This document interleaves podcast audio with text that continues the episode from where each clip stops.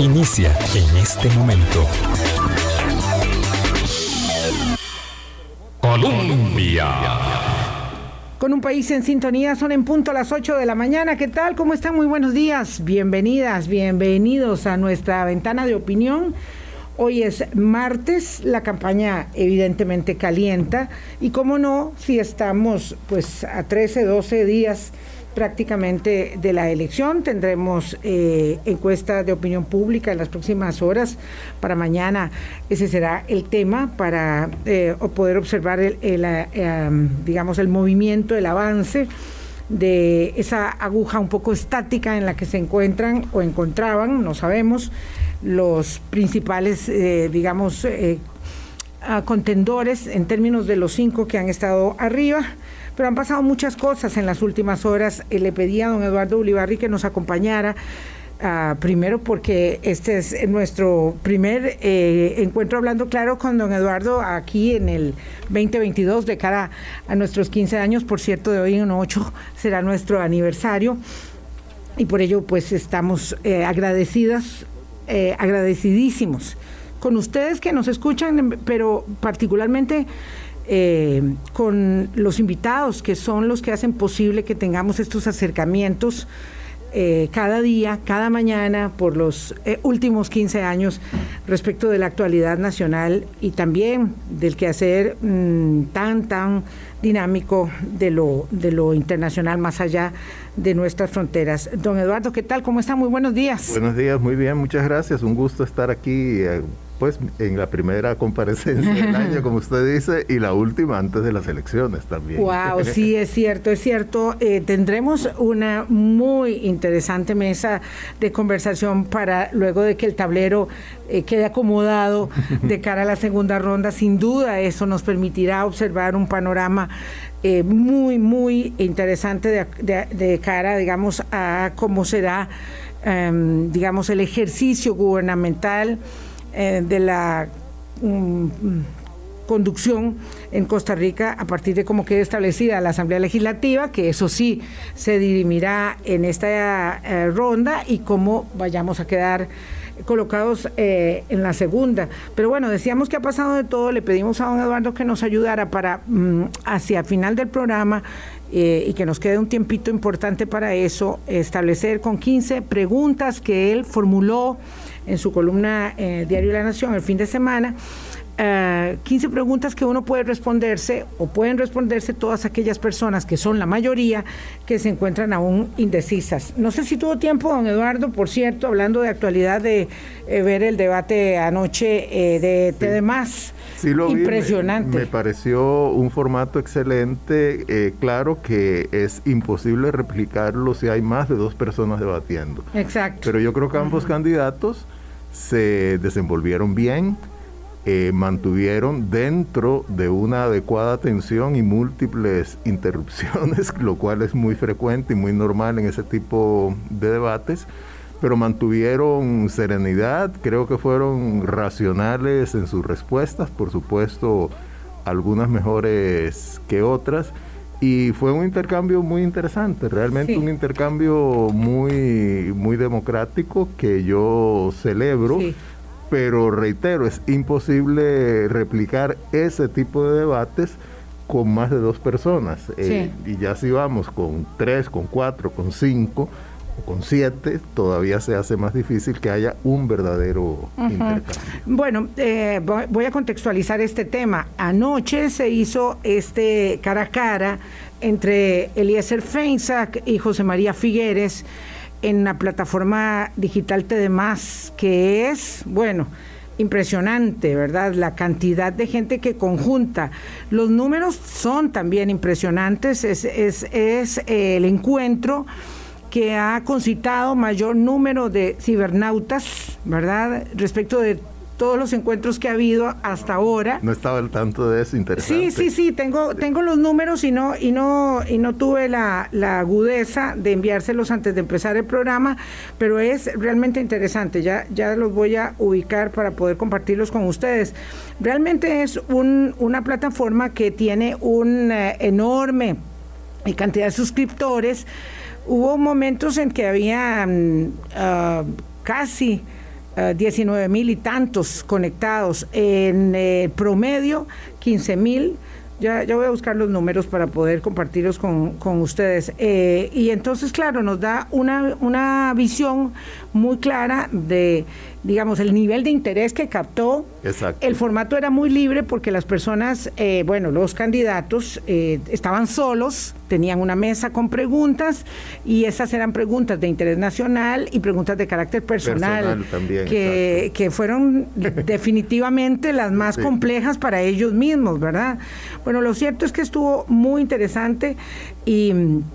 Eh, le dio, bueno, lo dice T de más, ¿verdad? Una eh, victoria o, un gane, digamos, por así decirlo, porque cuando hay debates de a dos, pues sí se hace, sí se acostumbra a saber o establecer quién ganó. Bueno, en este caso dicen que el que, el que lo ganó fue fue Eliezer Feinsack eh, y por y por mucho en realidad. ¿Cómo, se mide Espérese para, el para, que lo ganó? Ah, esto, bueno, me imagino que ellos tienen aquí una herramienta, ¿verdad? Eh, y el problema es esto, a la hora de llegar uno recibe tanta información que no sabe ni a dónde está. ¿Quién gana este partido? Preguntaron. Eh, y de acuerdo con los votos que iban recogiendo de las mismas personas ah, que estaban escuchando, eh, dice Feinsack 82,4, Figueres 17,6 a las 23 horas, o sea, a las 11 de la noche, obviamente ya después de que había pasado, de había, que, había pasado el debate. Muy interesante este, este encuentro, eh, una oportunidad indudable para el candidato eh, Feinsack de, de, posicionarse. Lo que entiendo además es que es, ya estoy de claro, por supuesto me cogieron asando elotes con que no encuentro quién fue el que me mandó toda la información, pero aquí la tengo. Dice, según eh, Google Trends, una comparación entre los términos José María Figueres, Eliezer Fexac y José María Villalta en las búsquedas de Google las últimas cuatro horas, anoche también, señalan que Don Eli lidera las búsquedas en Guanacaste, Alajuela, San José, Heredia y Cartago. José María Figueres las lidera en Punta Arenas y Limón. Este, y claro, ahí viene una, unas eh, significativas este, eh, gráficas respecto del interés que a lo largo del tiempo va marcando el debate y cómo tiene un pico impresionante el candidato Feinsack en un momento de la puesta en escena. Eh, a eso de las nueve sí, nueve y tanto de la noche, empezó a las ocho, terminaba a las como a las diez treinta, sí, sí, tardito, tardito ah, nos acostamos. Según el, lo que se llama el, Observatorio Digital de la Universidad Latina, que hacen un seguimiento de lo que ellos llaman la conversación en redes sociales, que son menciones de distintos temas, pero digamos en este caso de candidatos en redes sociales, eh, Eli Feinstein en general genera muchas menciones y en, y, en la semana, bueno, en el último reporte de ese observatorio estaba a la cabeza en las menciones y también tiene muchas menciones positivas. Yo creo que eso es muy importante para él, pero digamos, las menciones en redes sociales no hay que confundirlas con una tendencia. Con adhesiones porque eso se puede manejar eh, pidiéndole a los partidarios, y yo creo que Eli Feinstein tiene una base de partidarios muy entusiastas que se manifiesten en las redes sociales. Sin embargo, es muy significativo. Yo creo, digamos, tratando de escrutar un poco eh, quién gana y quién pierde en un, en un debate, como el de ayer. De a dos. Y por qué, digamos, José María Figueres que va encabezando las preferencias, por lo menos según las últimas encuestas, eso puede cambiar mucho de los electores, decide eh, debatir uno a uno con un candidato que también, según las encuestas, está como en el séptimo u octavo lugar. Yo creo que ahí la respuesta está en que a Está en el sexto, pero muy abajo de los otros cinco. Muy abajo. Eh, la respuesta está en que a Figueres, creo yo, ¿qué le sirve que un candidato como Eli Feinstein tome cierta fuerza? Porque eso es más probable que sea a costa de otros candidatos y no de él. Y eso puede dispersar un poco, no creo que significativamente, porque un debate tampoco mueve la aguja claro, de una claro, claro. dramática, pero sí puede modificar un poco, digamos, la solidez de otros candidatos.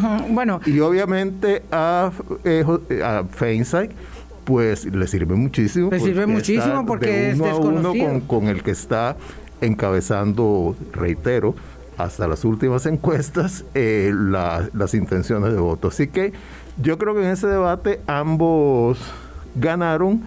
No me atrevo a decir, o no quiero decir quién desde mi punto de vista estuvo mejor o peor, porque en algunas preguntas las respuestas de Figueres creo que fueron mejores, más aterrizadas. En otras creo que las respuestas de Eli Feinsack también fueron mejores. Entonces, en cuanto a contenido, yo no me atrevería a decir quién ganó. Pero en cuanto al impacto que puede tener sobre su candidatura, creo que ganó más Eli Feinsack, pero que Figueres no perdió nada. me parece que también ganó es esto que decía usted del Observatorio de Comunicación Digital, que está haciendo un gran trabajo. Tenemos un aporte tan rico de las universidades eh, en la campaña electoral, ¿verdad? Eh, y, antes eso era solo de las estatales, ahora también tenemos aportes importantes de las universidades privadas. Eh, el Observatorio de Comunicación Digital de la Latina establece de promedio de dispositivos conectados en vivo, imagínense, respecto del, Estoy hablando de dispositivos no de línea tradicional, ¿verdad? refiriendo al debate de anoche? Eh, bueno, sí, es que hacen una comparación entre las personas conectadas en el Tribunal Supremo de Elecciones, ah, en el debate de NCR Noticias, que fue el lunes pasado, en el debate del CEFIA, del Colegio Federado de Ingenieros y Arquitectos, en Canal 8, en el de Noticias Columbia y la Universidad Hispanoamericana y en el de TDMás. Bueno, ok, el que más obtuvo había sido con 7.946 dispositivos conectados el del CEFIA. Eh, bueno, ayer fueron 15.031 en promedio conectados, en promedio. Entonces, esto es de, la gente que está en un momento dado viéndolo. pero para poner en perspectiva esos datos, Dilma, hay que tomar en cuenta que el debate del Colegio Federado de Ingenieros y Arquitectos se transmitió por Canal 8. Claro, igual que el de Colombia, que tiene menos dispositivos conectados, pero la gente no solo lo estaba oyendo ahí, sino que lo oye en los medios tradicionales, que también son muy importantes en la campaña. Por supuesto. E, eso nada más era una referencia, porque TDMAS sí es una plataforma únicamente en esa, Entonces, una plataforma digital o, la gente se conecta digitalmente o no se conecta. Claro. Un debate como el del Colegio Federado de Ingenieros y Arquitectos o como el del Tribunal Supremo de Elecciones. Ya es mucho más fácil. Como el de Colombia tiene una serie de medios por los cuales se está transmitiendo. Muy posicionados además. entonces no hay que hacer una, digamos, extrapolación simplemente de comparar para tener una idea del impacto claro general de esos debates. el impacto en redes sociales específicamente sí fue mucho mayor en TD más. Ah, sí, sí, impresionante. Sí, bueno, además, le voy a decir una cosa, yo que andaba buscando para verlo, ¿verdad? Gracias a que mi hijo se esforzó mucho, me pude conectar porque no era fácil encontrar la conexión y cómo nosotros intentamos suscribirnos porque es una plataforma por suscripción y no podíamos, en fin. ¿Qué le diré? Lo cierto yo, yo que soy bastante, bueno, no, no muy torpe, pero digamos que no estoy totalmente involucrado en, en los Entró temas digitales. Simplemente puse en Google TD más y ahí entré al, ah, Facebook de ellos. Bueno, yo que estuve buscando cómo suscribirme no pude. Al final, bueno, ya lo logramos, sí. Eh, don Eduardo, esto es una muestra del enorme interés que tiene la gente buscando información ahora. Cosa que no pasó, evidentemente, antes porque había mucho tiempo y porque realmente está probado en las últimas elecciones, así ha sido, que la gente empieza a buscar información al final de la campaña porque tiene el tiempo necesario para hoy, hoy que entre el 42 ciento según IDESPO y el 50 por ciento, el, 50% de la gente todavía está indecisa o 49 según CIEP de la semana pasada, ahí andábamos, o al revés, más bien lo digo al revés, CIEP 42.6 y IDESPO 49%, exacto. Em, lo cierto es que hay una gran búsqueda de información porque, por otro lado, nos decía... Eh, el estratega mm, Mario Quirós de eh, Investigaciones MP, que 73% eh, de la gente quiere ir a votar. Bueno, mm, yo eso lo pondría de otra manera. 73% dice que va a ir a votar. Sí, definitivamente, que perdón. A votar, que no es lo mismo. Sí, perdón, don Eduardo, usted tiene razón, disculpen. Definitivamente va a votar el 47%, posiblemente irá a votar el 26% para conjuntar un 73% de personas con intención de presentarse a las urnas. Esos datos son prácticamente iguales a los de la encuesta de CIE sí, de los Exactamente. sí, entonces hay un 25% de la gente que dice, mm, yo definitivamente no voy o tal vez no voy. Pero lo relevante aquí es este 73% de las personas que dicen, yo sí tengo el interés de ir a las urnas. Y eso habla mucho de nuestra cultura sí, Sin duda. Eh, de, digamos, también hay que tomar en cuenta que los indecisos, igual que las intenciones de votos, se sacan de las preguntas que se le hacen a ese porcentaje, 70, 71, 73, que dice que va a votar. Entonces lo que, lo que quiero decir con esto es que si decimos, bueno, hay un 70% aproximadamente, ¿verdad? 71, que tiene intención de ir a votar con distintos grados, de esos todavía, por lo menos según la última encuesta de CIEP, que es la que estoy tomando como referencia, un 42% está indeciso, lo que nos dice eso que todavía la volatilidad electoral, por lo menos hasta los datos que tenemos hoy, es muy, muy alta. Y entonces eso hace que aún, eh, si bien es cierto, hay tres candidatos que están bastante, eh, digamos, posicionados a la cabeza, que son José María Figueres, Linet Saborío y Fabricio Alvarado, todavía eso puede cambiar, digamos, el orden de esos tres y también quiénes son los tres o quiénes van a ser los dos que lleguen a una. Exacto, por los que se despegan, que además ya hemos pasado por ahí. O sea, ya nosotros vivimos un momento donde dos candidatos tangenciales se despegaron y llegaron a la segunda ronda, dejando a los otros tres viendo para el Ciprés, perdonando la expresión vernácula, viendo para el Ciprés. Literalmente no se dieron cuenta en qué momento les pasó por encima una dos aplanadoras. y eso fue lo que sucedió, ni más ni menos que la vez pasada. Escuchaba al colega, eh, al politólogo Daniel Calvo, que decía, bueno, aquí nadie se puede descartar, pero además no hay ninguno que pueda decir que ya está en la segunda ronda. Bueno, yo sí creo que hay muchos que se pueden descartar. Ah, no, no, claro, sí. no, Eduardo, hay unos siete u ocho entre los cuales eh, no sería prudente descartar exacto, a ninguno, ¿verdad? pero de ahí para abajo yo creo que es muy fácil descartar al, al, eh, resto. Es fácil descartar a la mayoría, tiene usted toda la razón. Este, este es un, es un asunto muy interesante. Vamos a hacer la pausa. Quisiera preguntarle a don Eduardo ¿cuáles de esos aspectos, de esos asuntos de la cotidianeidad pueden estar marcando o van a marcar, eh, eh, digamos, la decisión definitiva del voto de la gente? Me refiero a la pedrada en el, en el, panal o el disparo en los pies que se está pegando el Frente Amplio, el disparo en los pies que se está pegando el Frente Amplio de manera tan inusitada, inesperada, mientras el candidato hace todo lo posible por situarse al centro, eh, la vicepresidenta, la candidata a la vicepresidenta y la candidata a diputada por Guanacaste hacen todo lo posible por demostrar que estamos en 1970, según ellos, ¿verdad? En, otro mundo, eh, y además le disparan nada más y nada menos que a la actividad más importante de eh, generación de ingresos en Guanacaste.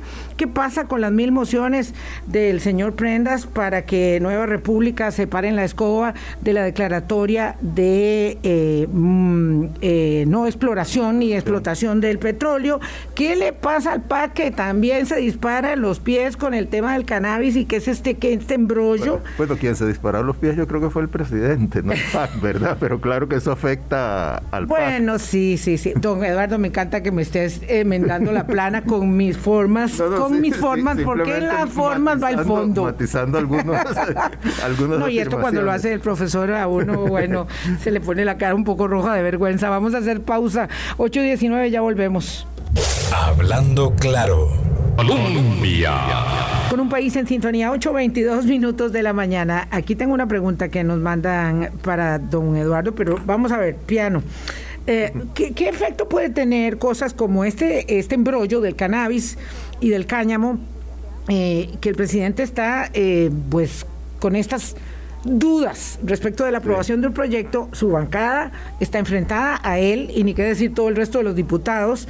Eh, eh, esto tiene un efecto, sobre todo considerando, vamos a ver, seamos honestos, que el Frente Amplio no juega, perdón, el, PAC no juega en la campaña, básicamente no se ve, básicamente está desaparecido. Eh, es que está muy, muy abajo con un, un punto de intención de voto. Sí. Vea, yo creo que un tema como la decisión que el gobierno pareciera que va a tener y está dándole largas al asunto de vetar el proyecto que autoriza el uso del cannabis con propósitos medicinales y que ahora está pues proponiendo veto parcial. extemporáneamente porque hubo un tiempo demasiado tarde. para hacer eso y en política como en cualquier actividad humana, pero en política mucho más los tiempos cuentan. Yo sí yo creo que eso va a afectar más la imagen del presidente, digamos, y el legado que muchos de sectores que podríamos llamar en un sentido muy general progresistas le van a atribuir a él que al PAC, porque yo creo que ya el PAC está suficientemente afectado, o el candidato del PAC, suficientemente afectado por problemas del partido y por problemas del propio candidato. De él mismo. Como para que algo como esto pueda, afectar mucho más, realmente.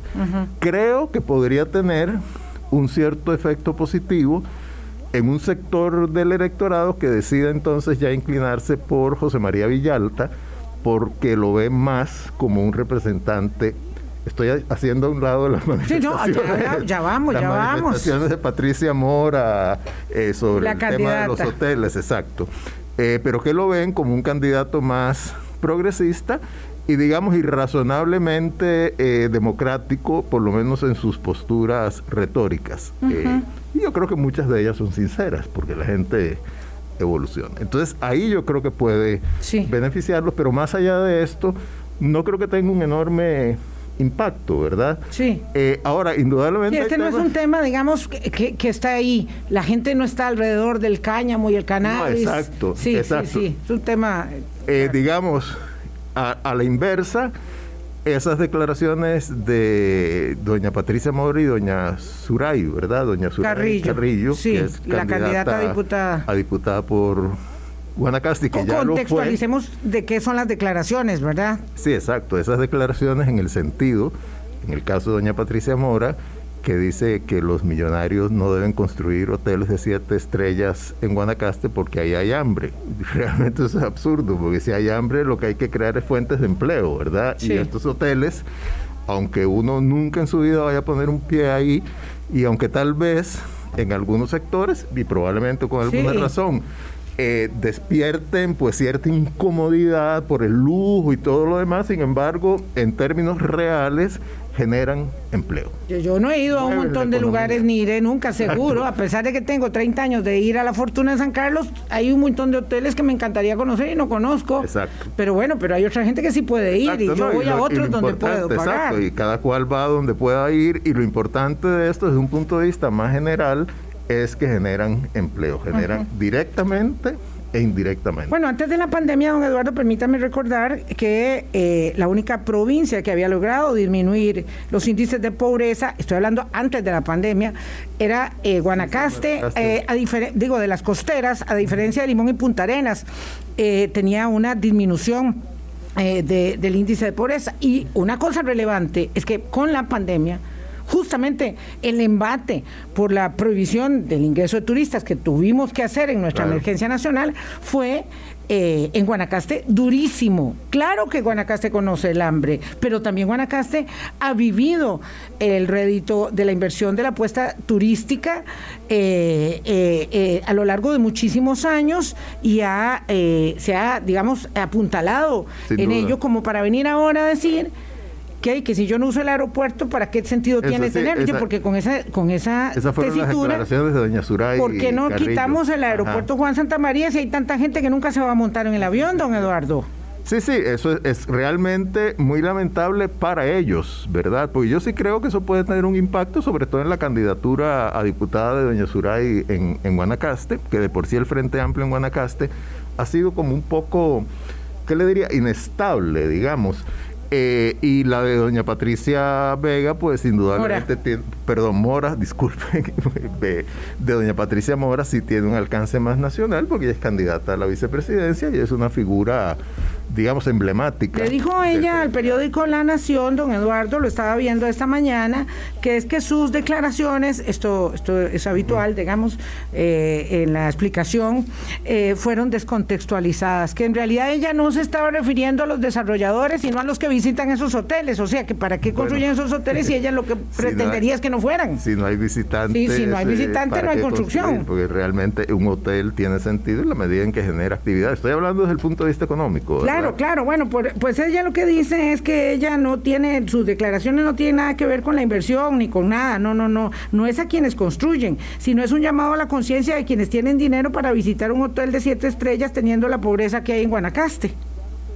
Bueno, es que realmente, eh, en fin. Ahí le ese eh, trompo en la uña, don Eduardo. Un momento que no tiene ningún sentido y a veces cuando uno empieza a aclarar eh, una declaración se enreda más y yo creo que eso es lo que le sucede. Como dice un amigo mío, no aclare porque oscurece. Exactamente. Entonces, bueno, ese es el segundo tema que usted planteaba. el tema de las mil mociones de prendas al proyecto para la prohibición de la exploración y explotación de, de sí, esta es la segunda de carretilla de mociones que se viene con el señor Prendas, porque la primera fue para evitar el impuesto a las casas de lujo.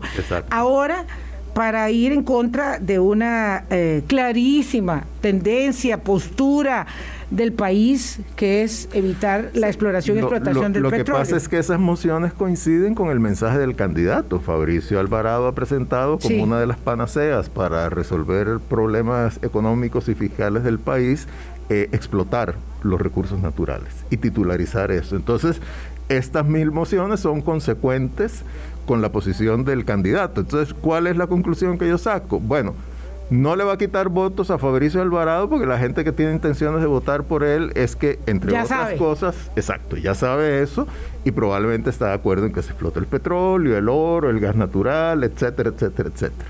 El, oro en minería abierta, me refiero.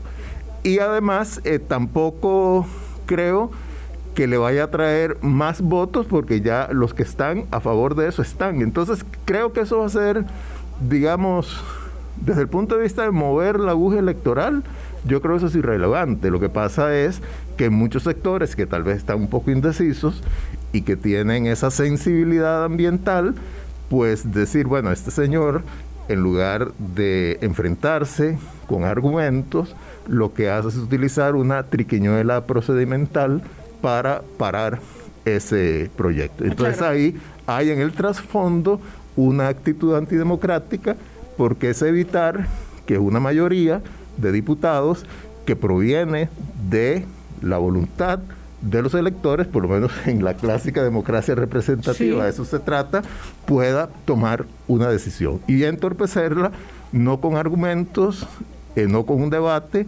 sino con esas triquiñuelas. Entonces ahí yo sí veo que hay un problema muy serio. Le introduzco un elemento, don Eduardo Ulibarri. En la encuesta de las expectativas de la juventud respecto de, es un estudio que se hizo entre Flaxo, el PNUD, em, sí, eh, y que tuvimos un, programa aquí eh, al efecto, en la encuesta sobre las expectativas de la juventud respecto de la campaña electoral, era, habían dos cosas claras. Una, eh, evidentemente su nivel de desmotivación respecto de la campaña. Dos, que los jóvenes son bastante conservadores, pero conservadores pero con una clara conciencia en los temas ambientales, en las luchas feministas, en, en temas específicos, digamos, del ejercicio de un poco de solidaridad. también los derechos de las personas, eh, digamos, sexualmente diversas, etcétera. Bueno, un poco conservadores en esa materia, pero interesante, pero, pero bastante, digamos, inclinados a la defensa de los temas de la, del ambiente. Entonces, si don Fabricio Alvarado, porque está estancado, necesita crecer para ir a la segunda ronda, eh, evidentemente esa es la estrategia de todo el mundo, tratar de ir a la segunda ronda este tipo de cosas definitivamente no le ayudan. Y por otro lado está el tema de un ah, ejercicio que sigue siendo, como lo fue durante muchos años en el PAC, un ejercicio solo de oposición. Entonces tiene en el obstruccionismo parlamentario una, digamos, ametralladora para mantener un poco rehén el ejercicio de la representatividad política, que también a la gente no sé cómo lo puede valorar. Bueno, yo creo que si algún sector de la población tiene todo el derecho del mundo. Eh, y eso no, excluye a los demás sectores de estar preocupado por el futuro ambiental de nuestro planeta y en este sentido específicamente Costa Rica son los jóvenes porque los que no somos jóvenes nos vamos a ir de aquí por lo menos desde el punto de vista promedio más rápido. Los jóvenes se tienen que quedar en este planeta, se van a tener que quedar en este planeta y por ende los desastres que se están haciendo, o peor aún, que se traten de hacer eh, para afectar, tal vez ese no es el propósito, pero como resultado de malas políticas que puedan afectar el ambiente, a quienes van más a, perjudicar más es a los jóvenes. Y sí yo creo que este es un tema muy sensible que, que otros candidatos lo podrían explotar lo que pasa es que yo siento a los otros candidatos, y aquí hago tal vez la excepción de Villalta, muy fríos en la defensa de los temas ambientales. En la entrevista que usted le hizo ayer a don José María Figueres, eh, su actitud, por ejemplo, sobre el acuerdo de Escazú, a mí me parece sumamente débil y creo yo que muy poco defendible, que es un, acuerdo. Me sorprendió mucho, honestamente. impulsa el ambiente y la transparencia en las políticas públicas alrededor del ambiente. Entonces, no veo en este momento, y es algo muy paradójico, que ningún candidato haya hecho del tema ambiental una de sus, digamos, banderas. Claro que puede haber ahí un elemento hasta cierto punto de oportunismo electoral, justificable, en el sentido de que proteger al ambiente en lo inmediato en general implica costos y además implica tal vez privarse de ciertos ingresos. En cambio, el discurso de regeneración o de reactivación económica pues es más atractivo en lo inmediato. Sí, sobre todo porque pareciera que es una cuestión un poco mágica. Esto, con esto vamos. Sí, sí, yo llego y firmo tres decretos, y ya se reactiva la, economía. Sí, y uno dice, bueno, y entonces los otros no lo hicieron además no se, querían. Se, desconoce que la economía se ha estado reactivando, ¿verdad? sí, sí, sí, claro, pero es que eso conviene. No, es que partimos de cero, sino que partimos de un crecimiento el año pasado como del 5,5% de la economía, que no es despreciable. 5,6 exactamente, claro, claro. Lo que pasa es que yo candidato digo, este, primero se acaba la pandemia cuando cuando yo gobierno y segundo empieza la reactivación económica. Y claro, yo no puedo entresacar de, de, la, de la realidad ¿verdad? Lo que a mí me parece o lo que me sirve o me conviene. Una cosa muy dura, y lo vamos a ver después de, de, evidentemente la primera ronda, es que el que vaya a gobernar se va a encontrar con la realidad tal cual. Y ahí sí no se puede adornar nada. Y por eso creo que luego tendrán que ajustar muchísimo sus discursos los que lleguen a la segunda ronda. Sin duda, sin duda. Ahora, eh, volviendo y ya para terminar este punto de la, digamos, de, de, la tensión entre protección ambiental y desarrollo económico inmediato, no me estoy hablando del desarrollo económico a mediano y largo plazo, que es perfectamente compatible eh, con la protección ambiental, es que, bueno, las principales preocupaciones del público tienen que ver con empleo, costo de vida, etcétera. Son temas económicos.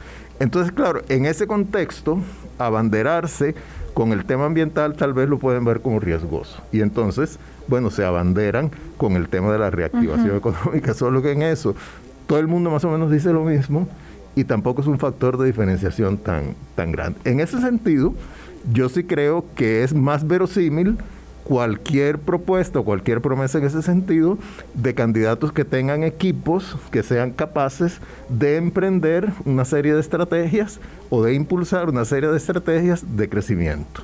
Y ahí yo sí creo que Liberación va a la cabeza, tal vez en segundo lugar la unidad y en tercer lugar yo me atrevería a decir Eli Feinsack, ¿verdad? El Partido Liberal Progresista. En cuanto a equipos, en, cuanto, a, la conformación de los equipos. Equipos capaces de mover un gobierno con conocimiento eh, y también que ahí no solo basta con el equipo, y ahí no pondría a estos tres partidos necesariamente con una capacidad de negociación política Ah, sí. suficientemente alta, porque Ah, sí. la Asamblea Legislativa va a ser de nuevo una, digamos, una, un conjunto muy diverso y ahí, eh, bueno, se necesita tener por lo menos un bloque de diputados suficientemente importante para uno apuntalarse ahí y de ahí en adelante negociar con las demás fuerzas políticas. Tengo dos consultas. Eh, una que me formula una, una querida colega que dice, bueno, la última vez que don Eduardo estuvo ahí, vea que le lleva el pulso a usted, don Eduardo, eh, dijo algo muy interesante. Ojo con doña Linet porque ella es el mensaje. Parece muy interesante, dice ella, porque los ticos pueden buscar a una mamá, esa ya lo apunta ella, en vez de un hombre fuerte. ¿Sigue pensando que doña Linet es el mensaje? Sí, yo creo que ella es el mensaje eh, y lo que pasa es que conforme pasa el tiempo y ya bueno, ya estamos Ya estamos en la hora final. semanas y cinco días de, de las elecciones, conforme pasa el tiempo, no basta con la figura. O sea, ese mensaje... Una semana es- y cinco días. Una semana, perdón. Una semana y cinco días, disculpe. No basta con la figura. Eh, esa figura tiene que decir algo para que, digamos, que la persona sea el mensaje. Esa persona tiene que proyectar por lo menos ciertos elementos básicos, ¿verdad?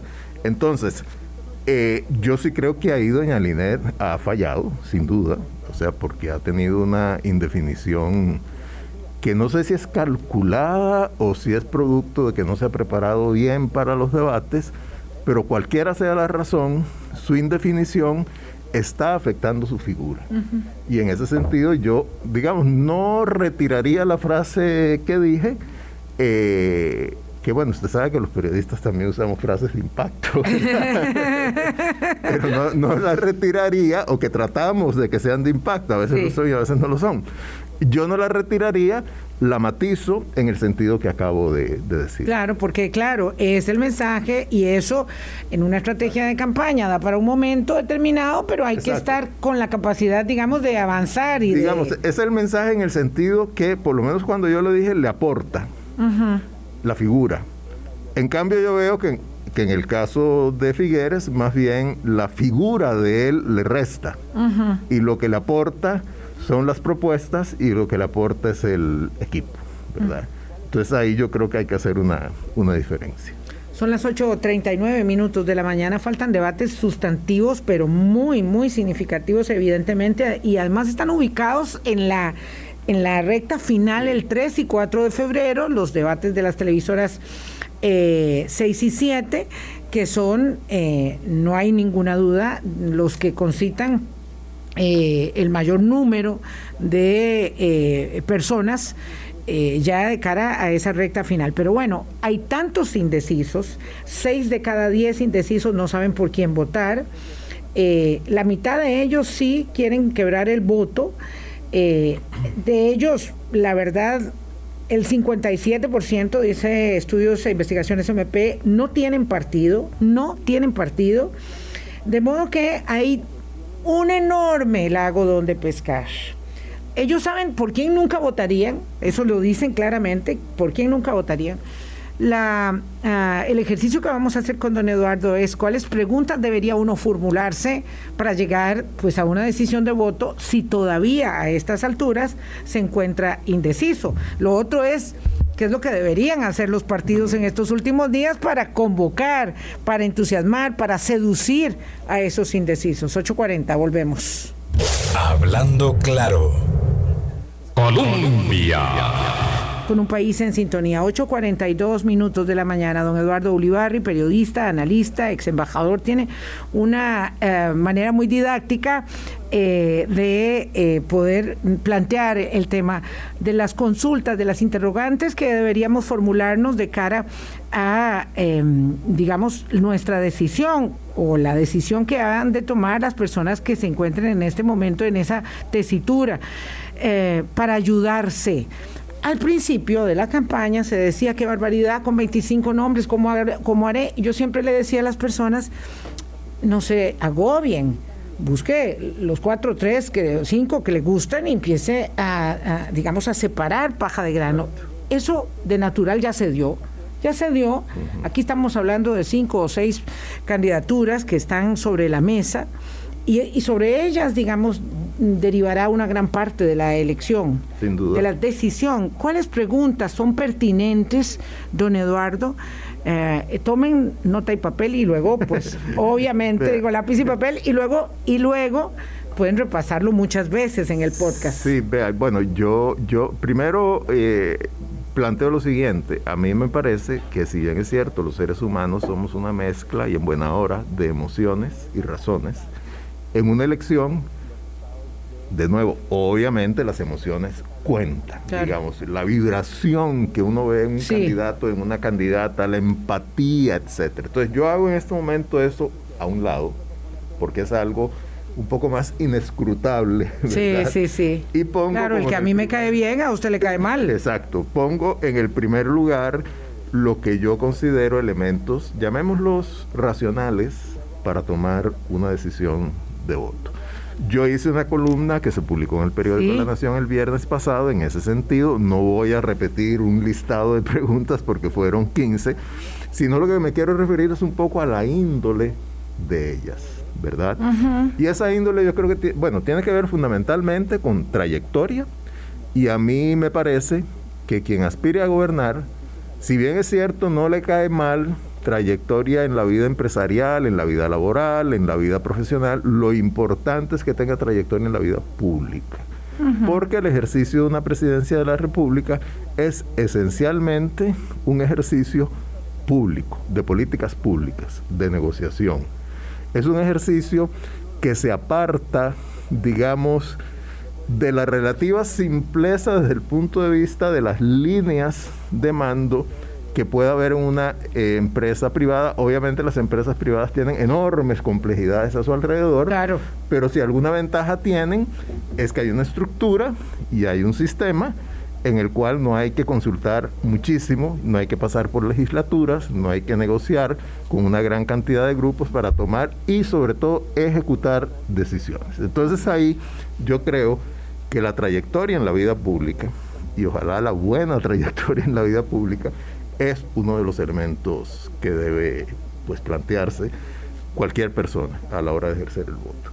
Lo otro tiene que ver con equipos. A mí me parece que quien pretenda gobernar sin llegar a la presidencia con un equipo y no para empezar a construirlo cuando está en la presidencia, difícilmente va a tener éxito. Porque los equipos no solo tienen eh, la, necesidad de contar con gente técnicamente preparada, sino debe haber una línea, debe haber una identidad, debe haber incluso idealmente experiencias compartidas. Por eso a mí me generan siempre una enorme duda y suspicacia quienes se lanzan como candidatos presidenciales sin tener un partido real o simplemente alquilando un partido. A mí me parece que eso no es responsable y es otro de los elementos que yo considero que la gente debe, eh, digamos, preguntarse.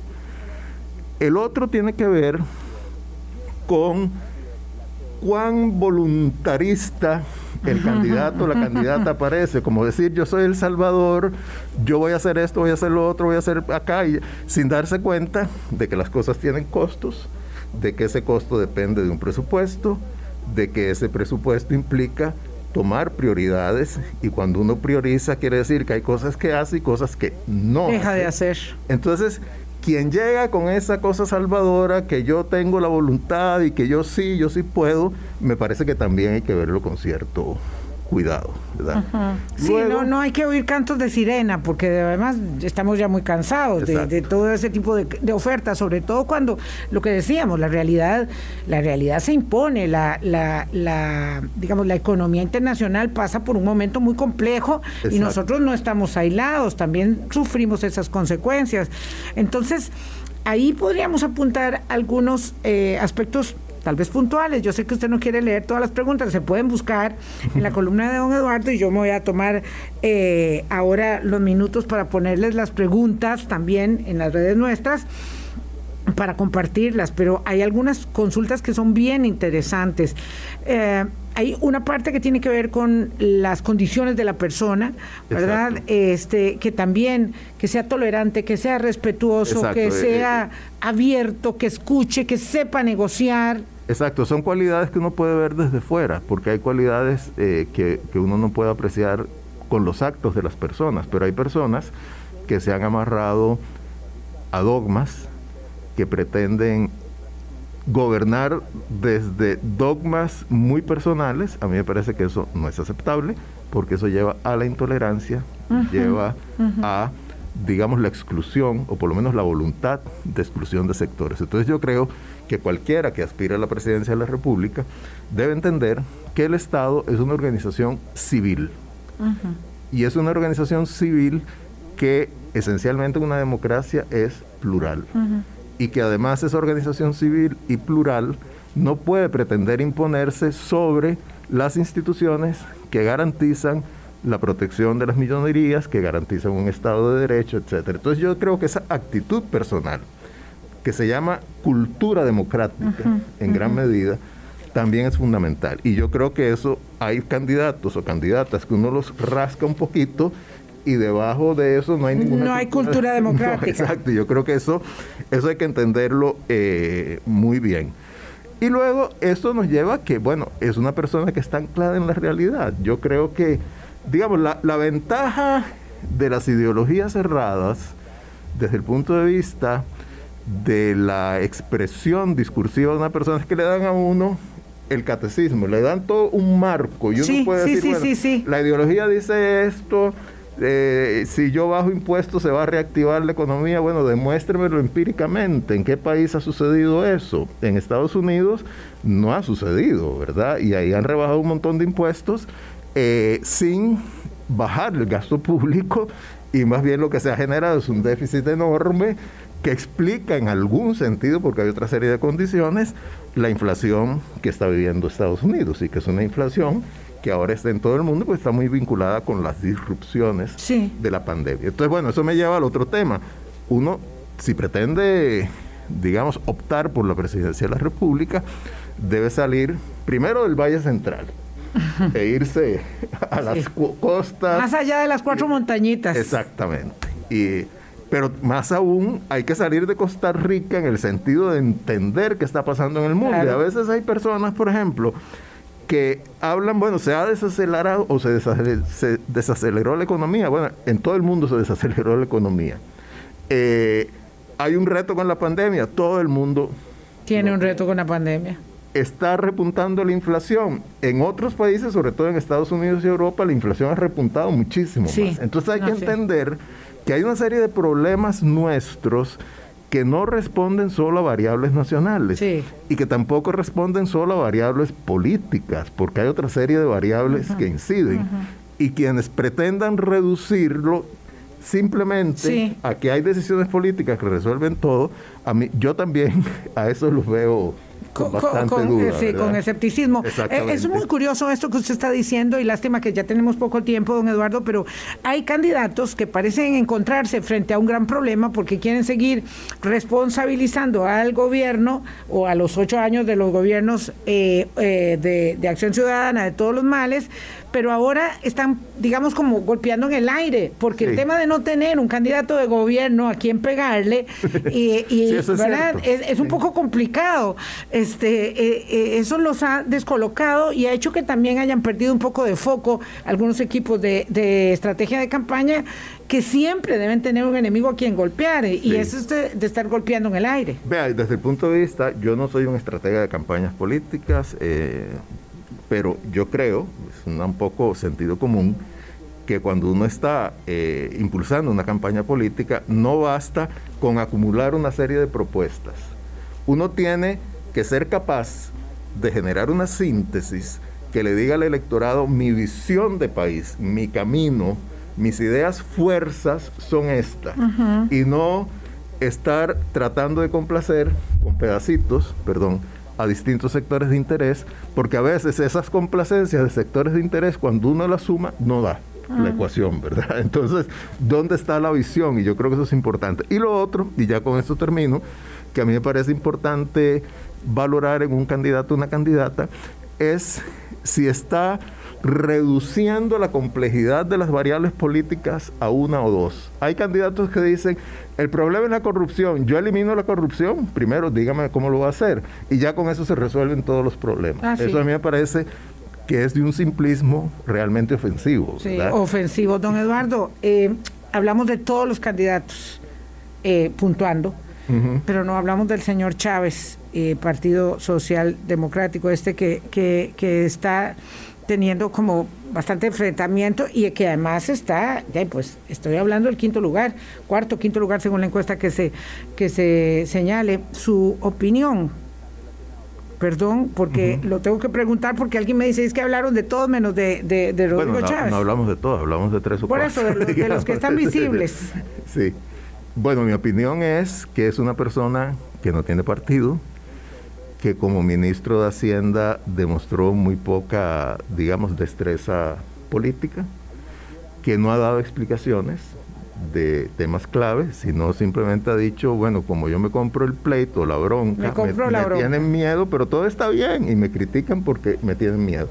Bueno, yo no considero eso aceptable desde el punto de vista de una candidatura, uno tiene que explicar. Explicar. Y a veces pedir perdón. Exacto. Explicar digamos, la sanción, porque eso es un hecho que recomendó un tribunal, digamos, de alzada del Banco Mundial por conductas impropias en materia sexual. Dejémoslo ahí. Eso no lo ha explicado, lo ha tratado de marginar. Y el otro tema es el financiamiento de su campaña durante 2021. Hasta el momento yo no he escuchado ninguna explicación he, escuchado excusas. Todo está bien, nos critican como porque nos tienen miedo, pero eso no es una explicación. Entonces ahí yo veo que hay grandes problemas y bueno, y todavía no ha enseñado un equipo. Sí, no, obviamente alquiló o alquiló en un partido. ¿Tiene eh, viabilidad de esa candidatura o ya recogió lo que podía recoger, que es como un poco la gente, la gente del cabreo, la gente eh, enojada con el sistema? Bueno, es que es una respuesta que yo no me atrevería a responder, digamos, con suficiente base, llamémosla empírica, ¿verdad? Porque con esa cantidad de indecisos eh, yo creo que no va a llegar a la segunda ronda, ¿verdad? Me parece. Eh, y que si llega a la segunda ronda, pues depende quién sea el otro candidato o candidata, pues tendrá mayores o menores posibilidades. Pero sinceramente, yo no creo que, tenga posibilidades de, llegar a la presidencia. Don Eduardo y se nos fue el tiempo. Bueno, espero que pueda acompañarnos en febrero. Vamos a ver, espero que sí. Vamos a extender nuestra celebración del primero todo el mes. Entonces yo espero que vuelva de nuevo. Muchas gracias. Con todo gusto. Por eh, su aporte, por ayudarnos a pensar, dice aquí una, una persona que le manda un, un abrazo a la distancia. Nos vamos. Bueno, muchas gracias para esa persona. Hasta mañana, pásela bien. Hablando claro, hablando claro.